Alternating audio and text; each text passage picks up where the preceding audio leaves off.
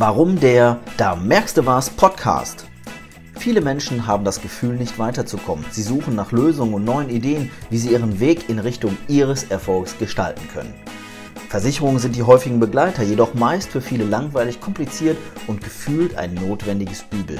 Das ändere ich in diesem Podcast. Du bist hier genau richtig, wenn dich 0815 langweilt. Du jetzt etwas anders machen und auf Erfahrungen und Tipps erfolgreicher Unternehmerpersönlichkeiten zurückgreifen möchtest. Was erwartet dich? Spannende Interviews mit erfolgreichen Unternehmerpersönlichkeiten, die dir ihre Geheimnisse und Tipps verraten, wie sie etwas anders gemacht haben als alle anderen und somit erfolgreich wurden. Du erhältst also viele Tipps von Menschen, die es schon geschafft haben und die dir jetzt helfen, aus deiner Sackgasse auszubrechen. Zudem möchte ich dir Geschichten und Tipps aus meiner Provinzialschutzengelwelt weitergeben, damit du nicht in Fallen der schwarzen Schafe tappst. Setzt du die Tipps und Erfahrungen um, verspreche ich dir, da merkst du was. Und jetzt wünsche ich dir viel Spaß und sage herzlich willkommen bei dem Da merkst du was Podcast der Provinzial Jens Merkel.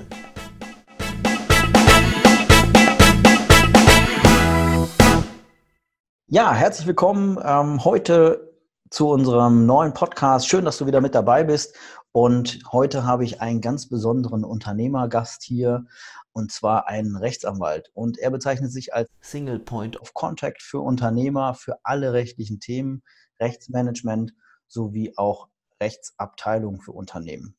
Er ist seit 16 Jahren in dem Bereich tätig, hat wahnsinnig viel Erfahrung, 14 Jahre als Syndikusanwalt und zwei Jahre selbstständig und hat seine eigene Kanzlei gegründet. Und ich freue mich sehr, dass du heute da bist, lieber Jens Kann von der Kanzlei. Und sag doch ein kleines bisschen was zu dir, wer du bist und was du anbietest genau. Ja, hallo erstmal, vielen Dank für die Einladung. Ähm, freue mich natürlich dabei zu sein und bin gespannt, was du mir heute für Löcher in den Bauch fragst. Ähm, ja, ich bin Rechtsanwalt äh, mit äh, Bankkaufmannsausbildung. Äh, deswegen war ich früher ähm, nach meinem Studium ähm, bei Banken tätig, erst bei der WestLB in Düsseldorf, ähm, wo ich unter anderem die Einführung der äh, fürchterlichen Finanzmarktrichtlinie begleitet habe. Äh, da ging es um sehr umfassende Regulierung von Wertpapiergeschäften und Verbraucherschutzbestimmungen. Später bin ich zur IKB gegangen, ebenfalls in Düsseldorf. Da bin ich Abteilungsleiter in der Rechtsabteilung für das Thema Kapitalmarktrecht gewesen in der Funktion habe ich zum Beispiel auch mit Lehman Brothers in New York verhandelt. Also ähm, ich habe da so ein bisschen was erlebt in der Zeit. War eine schöne Sache. Ähm, und irgendwann habe ich mir dann überlegt, äh, meine Frau ist äh, krank, die hat eine unheilbare Erkrankung. Warum sitzt du eigentlich den ganzen Tag im Büro, wenn du auch von zu Hause aus arbeiten kannst? Als Rechtsanwalt bist du ja relativ frei darin, auch selbstständig zu arbeiten. Und das ähm, habe ich dann auch gemacht. Die, die Selbstständigkeit habe ich deshalb gewählt, weil es mir halt auch wichtig war, Menschen zu helfen mit der Expertise, die ich mir aufgebaut habe in all den Jahren ähm, und nicht nur Banken. Ja, bis dahin hatte ich ja immer nur Banken beraten ähm, und jetzt habe ich praktisch die Seite gewechselt und möchte die Unternehmer beraten mit dem, was ich in den Banken auch über die Unternehmer selber gelernt habe. Und vom äh, Büro zu Hause aus kann ich natürlich jetzt beides haben. Ich kann mich um meine Frau kümmern und ich kann mich um die Unternehmer kümmern. Ja, das ist sehr spannend. Ähm, und wenn man einfach mal so schaut, du hast viele, viele Jahre in, in Banken gearbeitet als Angestellter, bist ja in einem gewissen ja, Schutznetz, wenn man das auch so will, in der Angestelltenseite und ähm, hast dann auch, ich habe gesehen, du hast noch ein MIFID-Kompendium herausgegeben ähm, zum Thema der, dieser Finanzmarktrichtlinie. Also hast auch große Themen begleitet, sodass du da auch in einer erfolgreichen Position warst. Und dann hast du dich entschieden, da rauszugehen, in die ja, gefährlichen Gewässer des Unternehmertums zu springen und dort schwimmen zu lernen. Was war denn da dein ausschlaggebender Punkt? Dein Warum, warum du das, dieses Risiko auch eingegangen bist, was ja mit einer Selbstständigkeit auch zusammenhängen kann? Also da sind zwei Sachen zusammengekommen. Das eine war ähm, tatsächlich die Krankheit meiner Frau. Ich wollte einfach mehr Zeit auch zu Hause haben. Äh, und das andere war, dass äh, je länger ich in diesem Bankenumfeld gearbeitet habe, desto kritischer habe ich das Ganze gesehen. Also wenn man einmal, ähm, ich sag mal, in meiner Bankausbildung mit Anfang 20, äh, da lernt man natürlich erstmal den Job von der Pike auf kennen. Dann war ich im Studium in den Semesterferien eigentlich immer irgendwo in der Bank auch eingesetzt als, als Aushilfe um mir mein Studium zu finanzieren. Dann hat mir die Bank ermöglicht, meine, meine Wahlstation des Rechtsreferendariats äh, in der Rechtsabteilung der WestLB in New York zu verbringen, vier Monate. äh, inklusive Apartment und, und Mini-Bezahlung. Das sind natürlich alles so Dinge, die ziehen einen so ein bisschen dahin. Ja, man, ich, also ich hatte eigentlich gar keine andere Wahl, als hinterher auch äh, für die Bank dann anzufangen, ähm, als, als Rechtsanwalt zu arbeiten. Ähm, wenn man dann aber sieht, was die, insbesondere die großen Banken für Geschäfte machen, und da ist ja die WestLB ist ja durchaus berüchtigt dafür, was sie für Geschäfte gemacht hat. Dann hinterher, als ich zur IKB gegangen bin, habe ich ja den nächsten äh, dieser, dieser ähm, äh, ja, Kolosse da vorgefunden, die unglaublich viel Mist gemacht haben äh, mit ihrem Geschäft. Da kommt man schon, äh, wenn man das kritisch hinterfragt, irgendwann zu dem Punkt, dass man sagt, will ich das wirklich mein Leben lang hier haben oder kann ich nicht was Sinnvolleres anfangen mit den Fähigkeiten, die ich mir aufgebaut habe. Und diese beiden Sachen sind halt zusammengekommen. Da war es 2018 bei der IKB so, äh, dass Verkaufsbemühungen eingesetzt haben. Also der, der Großaktionär der Bank wollte die Bank verkaufen an eine größere Bank oder an anderen Investoren. Und spätestens dann klingeln ja normalerweise alle Alarmglocken beim Arbeitnehmer, der genau weiß, wenn die Bank mal verkauft ist, dann werden ja als allererstes die Zentralabteilungen sowie Rechtsabteilung, Personalabteilung und sowas ähm, äh, wegrationalisiert. Und äh, ja, das will ich einfach dann auch nicht in dem Moment abgewartet haben, sondern ich bin dann nach vorne gegangen, habe meinen Bereichsleiter angesprochen und gesagt, wie sieht es denn aus? Ähm, ich, wenn ihr Personal abbauen wollt und Abfindung zahlen wollt, ich höre mir das gerne an. ja, und äh, als sich dann die Gelegenheit ergab, habe ich das auch sofort gemacht, weil ich mir sofort sicher war, äh, dass ich mal wieder was ganz anderes machen möchte. Ich sage mal, mit Mitte 40 ist das ein Schritt, den man noch macht. Ja. Aber fünf Jahre später hätte ich mir das sehr gut überlegt und wahrscheinlich dann nicht mehr gemacht. Insofern bin ich froh, äh, dass ich das mit, mit, mit Mitte 40 gemacht habe und jetzt in der Position bin, äh, auch sagen zu können, dass es, dass es die richtige Entscheidung war. Ja, wenn man mal so in die nähere Vergangenheit einfach schaut, muss man ja auch sagen, die Banken haben ja auch echt starke Herausforderungen gerade mit dem Kapitalmarkt und was da alles so hinterhängt. Die müssen ja irgendwie auch schauen, dass sie Einnahmen generieren, müssen neue Wege finden und deswegen kann ich mir schon vorstellen, dass der Weg richtig war, sich dahin zu entwickeln, weil auch die werden sich immer digitalisieren, immer mehr Dinge ähm, ja, von Maschinen machen lassen und vielleicht sind dann auch die Personalien in der Form einfach nicht mehr so benötigt. Ne? Man merkt das ja auch bei vielen Banken und Sparkassen, die vor Ort einfach ihre ganzen Filialen abbauen ähm, und die Kunden dann ins, ins Internet geschickt werden quasi. Und deswegen glaube ich, war es auch, so wie ich das einschätzen kann, hat der Jens Kann da die richtige Entscheidung getroffen mit seiner Kanzlei. Und da sind wir ja eigentlich auch schon so bei diesem ganzen Wortspiel, was du da hast. Das ist ja auch eine Stärke von dir, so würde ich das mal einschätzen, dass du da so marketingtechnisch das alles richtig gut geblickt hast, oder?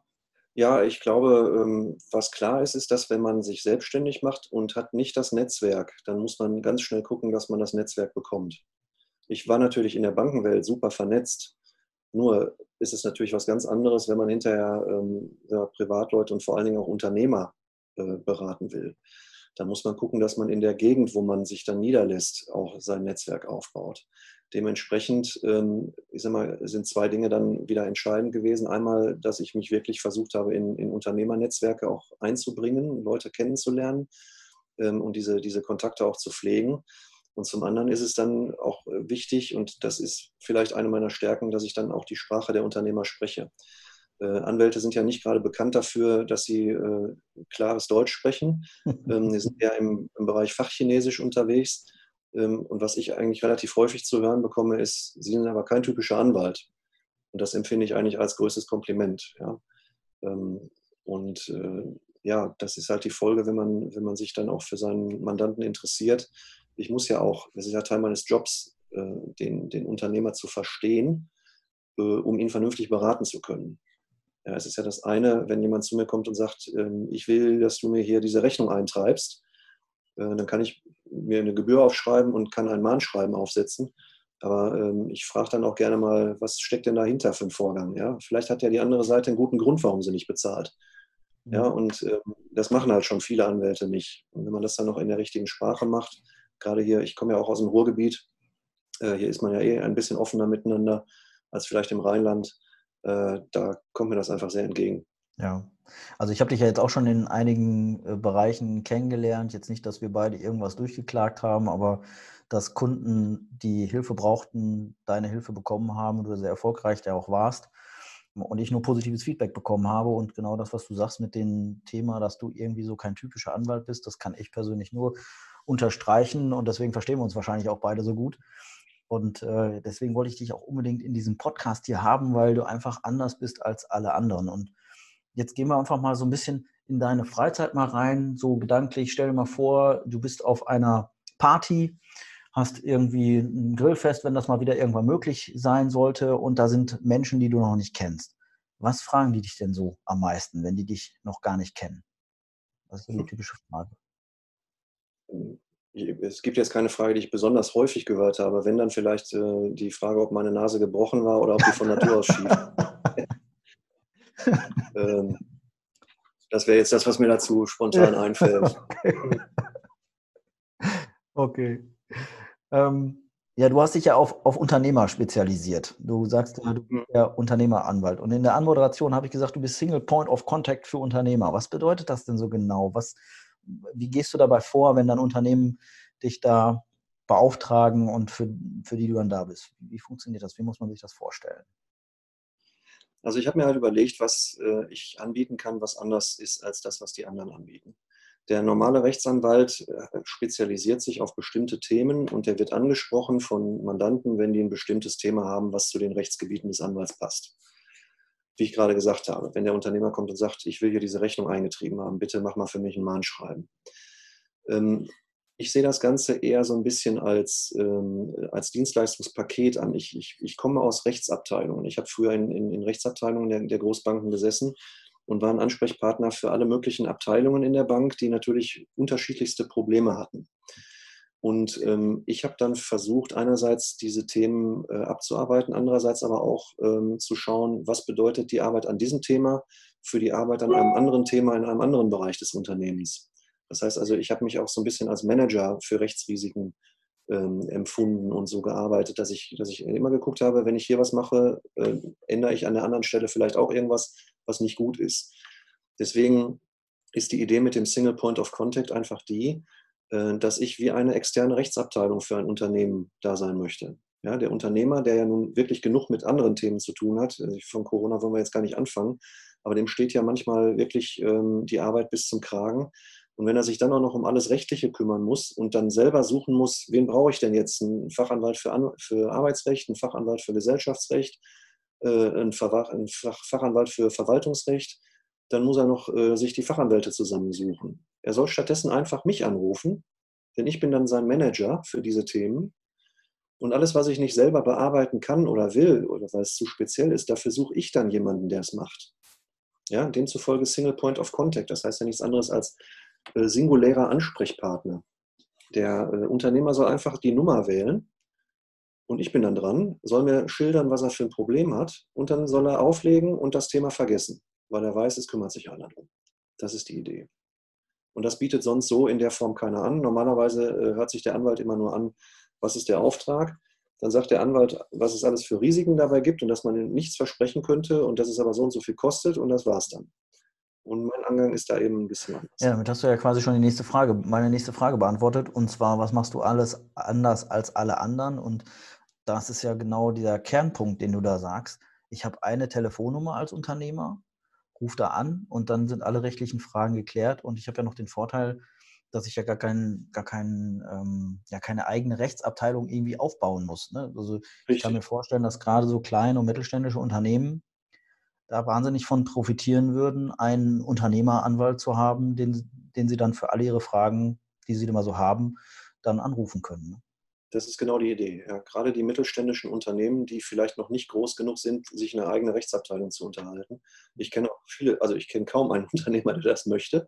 ähm, äh, und und äh, da sehe ich mich eigentlich als den Anbieter, der, der da helfen kann, ja, weil der Unternehmer ansonsten halt auf sich selbst ähm, äh, gestellt ist. Und wie du ja ähm, äh, weißt, äh, gibt es ja die äh, Durchgriffshaftung für äh, geschäftsführende Gesellschafter, für Geschäftsführer einer, mhm. einer GmbH zum Beispiel, die sich natürlich, wenn sie selber ihre rechtlichen Themen angehen und dann vielleicht in den Sand setzen, äh, auch persönlich dafür haften.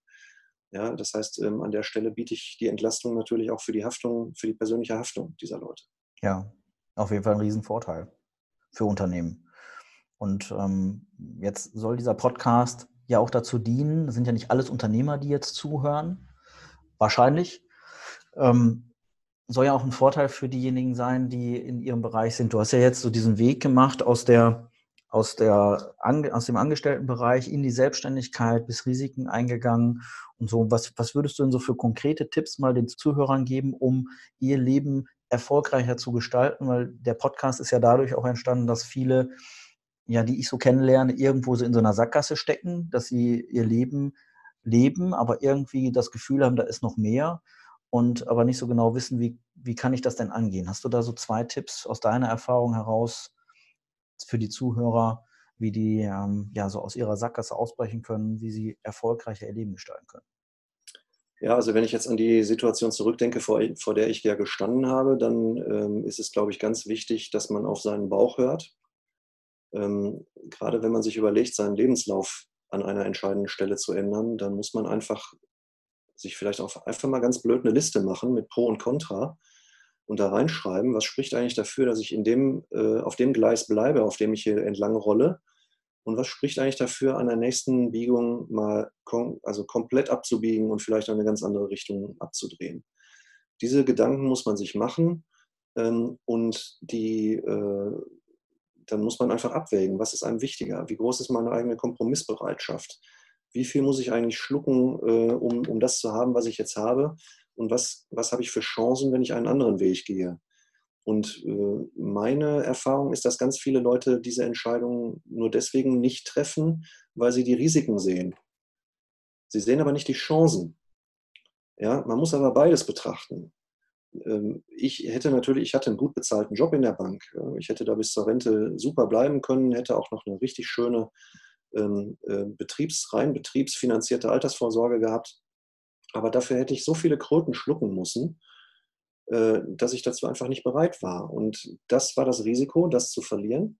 Und auf der anderen Seite hatte ich eine Chance. Ich hatte eine Chance, mich selbstständig zu machen, mir meine Mandanten aussuchen zu können, mir das Feld meiner Arbeit aussuchen zu können, dabei noch persönliche Freiheit hinzuzugewinnen und mehr Zeit mit meiner Frau zu verbringen.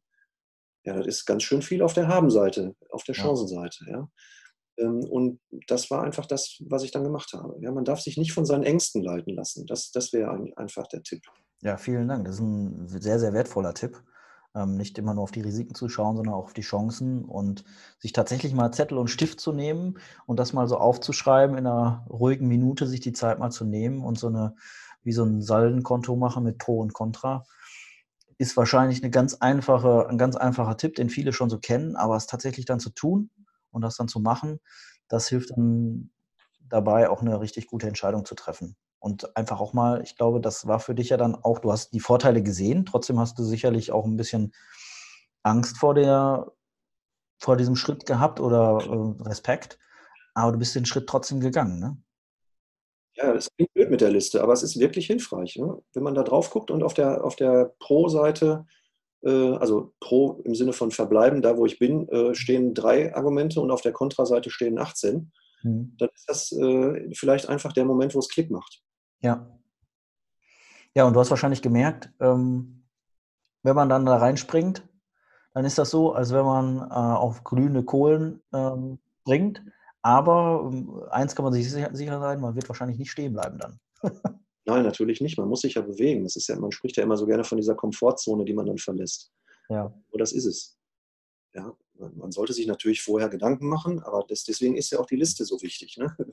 Die kann ich ja nur vernünftig befüllen, wenn ich mir Gedanken mache. Ja. Die Entscheidung treffe ich ja nicht, äh, bevor ich die Liste ausgefüllt habe, sondern danach. So, und dann bin ich ja einigermaßen vorbereitet und weiß vielleicht auch, was kommt an Herausforderungen. Ja, sehr cool. Ähm, vielen Dank für diesen Tipp, auch für meine Zuhörer. Ähm, es gibt natürlich auch immer Herausforderungen. Hast du denn auch Herausforderungen tatsächlich dann erlebt, als du da so gestartet bist, wo du sagst, da sind mir irgendwelche Knüppel um die Beine geflogen oder irgendwas, was äh, du nicht so erwartet hast, trotz Planung und ähm, ja, Vorbereitung? Und wie bist du dann damit umgegangen, wenn es sowas gab? Wirkliche Knüppel würde ich nicht sagen. Ähm, ich wusste ja mehr oder weniger, was kommt. Es sind natürlich zahlreiche Sachen, die man tun muss. Man muss sich technisch aufstellen, organisatorisch aufstellen persönlich darauf einstellen, dass man jetzt nicht mehr in einer Organisation arbeitet, sondern selbstständig. Mein Vater hat mir immer direkt gesagt, du weißt ja, was selbstständig heißt. Selbst und ständig. Ja, logisch, das war mir natürlich äh, völlig klar. Ähm, ich bin halt nur in einer, Situation, in einer Situation gewesen, wo ich noch überhaupt keine Mandanten hatte. Das war eigentlich die große Herausforderung. Ja? Wie, wie komme ich klar, auch insbesondere finanziell, wenn ich überhaupt noch keine Mandanten habe? Naja, logischerweise, indem ich mir möglichst schnell Mandanten beschaffe. Wie verschaffe ich mir möglichst schnell Mandanten, wenn mich keiner kennt? Ich muss mich bekannt machen. Wie mache ich mich bekannt? Ich muss Leute treffen, ich muss ein bisschen ein paar Räder drehen, ich muss Marketing machen, ich muss Social Media auch nutzen. Social Media hat Riesenreichweite über das Persönliche hinaus. Aber ähm, ein Anwalt ist natürlich auch immer jemand, mit dem man sehr persönlich auch sprechen muss. Insofern ähm, können, kann Social Media das Persönliche nicht ersetzen. Deswegen bin ich in die Unternehmernetzwerke reingegangen und habe wie verrückt Leute getroffen. Ja, also die ersten 1000 Visitenkarten, die waren weg wie nichts. Aber nur so geht es. Und dann bin ich auch in, innerhalb von, ich sag mal, vier, fünf Monaten war ich eigentlich ähm, an einer, in einer Position, wo ich gesagt habe, jetzt kann ich davon leben. Hm. Und natürlich begleitet da diese Angst dabei. Das ist ja logisch. Aber ähm, man muss halt positiv damit umgehen und sagen, ja, okay, wie lange reicht das Geld noch, wenn ich jetzt nichts mehr hinzuverdiene? Aha, bis dann und dann, okay. Äh, und diesen Punkt gilt es, so weit wie möglich hm. in die Zukunft hinauszuschieben. So, und daraufhin arbeitet man dann los. Ja, sehr cool. Also einfach ausdauernd weitermachen, immer Gas geben und dann wird ja. früher oder später wird dann auch was abfallen. Genau. Zumal wenn man das macht, wo man Spaß dran hat, dann macht man es ja meistens auch gut und gerne. Und dann ist es auch nicht mehr so schlimm. ja, genau. Das ist auch wieder ein Tipp für viele, die zuhören. Ne? Wenn die sich, wenn die morgens, wenn die montags morgens in den Betrieb gehen und feststellen so, boah, ich muss jetzt noch fünf Tage hier durchhalten, dann ist endlich wieder Wochenende dann sollten Sie sich mal Gedanken machen, ob das der richtige Weg ist, oder? Ja, definitiv.